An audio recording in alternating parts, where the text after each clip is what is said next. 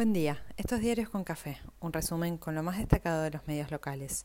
Hoy es lunes 19 de septiembre y los diarios de esta mañana combinan escenarios y complejidades, reunión con el fondo y aval, pero con las dificultades de siempre, la inflación que siga, siga. La producción se empieza a frenar, salarios pulseadas varias y la pregunta del millón por el rumbo, el plan y las herramientas que, a poco de andar, resultan insuficientes. Se reanuda el juicio de vialidad y las quemas en el Delta no no tiene perdón ni condena. River volvió a ganar y sonríe. Alberto Fernández inicia oficialmente su agenda en Estados Unidos. Hoy tiene cita con Georgieva y podrían anunciar juntos el aval a la revisión y el desembolso consecuente. Mañana habla ante la Asamblea con expectativa de un discurso que combinará la tradición del país con el llamado de atención que significó el ataque a Cristina. También agenda encuentros con Macron y el español Sánchez. Participa de eventos y es parte de una discusión general sobre la poca eficiencia del rol de Naciones Unidas en un mundo patas para arriba. Como había anunciado Infobae, Macri reapareció anoche en el programa de Majul y dejó varios títulos.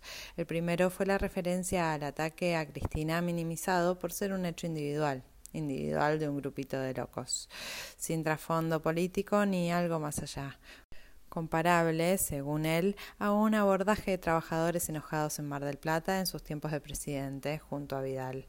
Como contracara de estos dichos, se supone que la justicia analiza los movimientos de revolución federal y quedará en la mira por instigación a la violencia.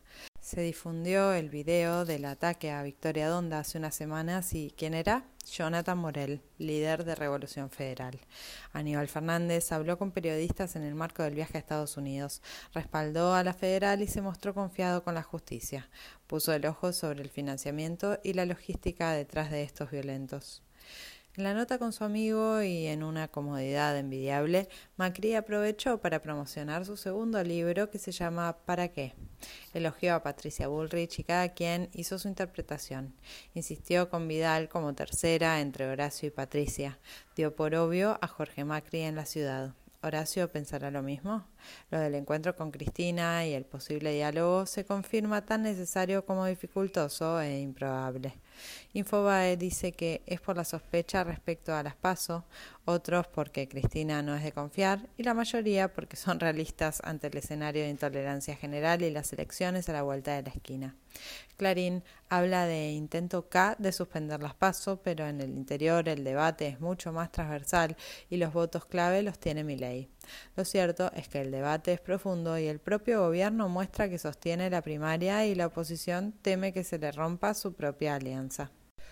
Hoy comienza el alegato de defensa en la causa de vialidad. Cristina convocó desde sus redes a seguirlo en vivo para conocer detalles del guion armado por los fiscales.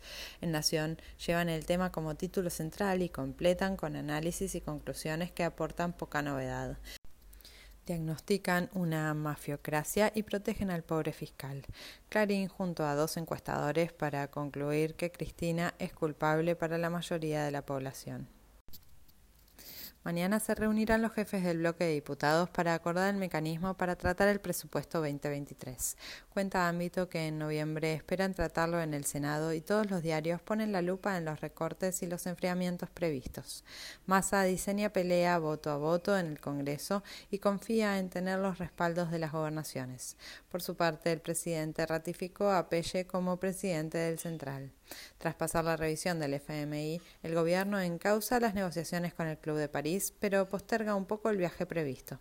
En BAE habla Cecilia Todesca y se muestra confiada con el poder productivo y exportador del país, en especial en alimentos y energía, lo que el mundo necesita, claro. En Clarín anticipan nuevas pulseadas, que nunca terminaron en realidad, entre precios y salarios. Los gremios quieren volver a sentarse a discutir y BAE impacta con un detalle. La mitad de los trabajadores formales no llega a cubrir la canasta. Solo alcanza el 88% del costo del valor total. Hablemos de distribución ya. Mientras sigue la búsqueda de dólares por donde los haya. El dólar soja se espera que tenga otra buena semana, casi la última, y Cronista cuenta que el equipo económico mira triangulaciones con dólares en el exterior. Página cuenta desde adentro la movilización del sábado en el puente Rosario Victoria y enciende todas las alertas. Esta semana los diputados empiezan a trabajar en la demorada y urgente ley de humedales y con las leyes que hay es necesario que empiecen a correr condenas o sanciones para los responsables. Nación dispara contra Cabandier y dice que solo se sostiene por Cristina, porque todo sirve para hacer politiquería barata. Murió Héctor Polino, defensor de consumidores y exdiputado por el Socialista, y lo despidieron afectuosamente varios referentes de la política nacional. Varios festejaron la vuelta de la Maratón de Buenos Aires. Ayer se informaron 6.175 contagios de coronavirus en el país durante la última semana, un 21,8% menos que la semana anterior. Biden desde Estados Unidos informa que la pandemia ha terminado y así parece. Sigue el sepelio de la reina Isabel II con un montón de mandatarios de todo el mundo y una modesta representación argentina. Bolsonaro viajó y armó un acto político en la Embajada de Brasil, en Londres. River ganó con lo justo a San Lorenzo y espera recuperar el ánimo al menos.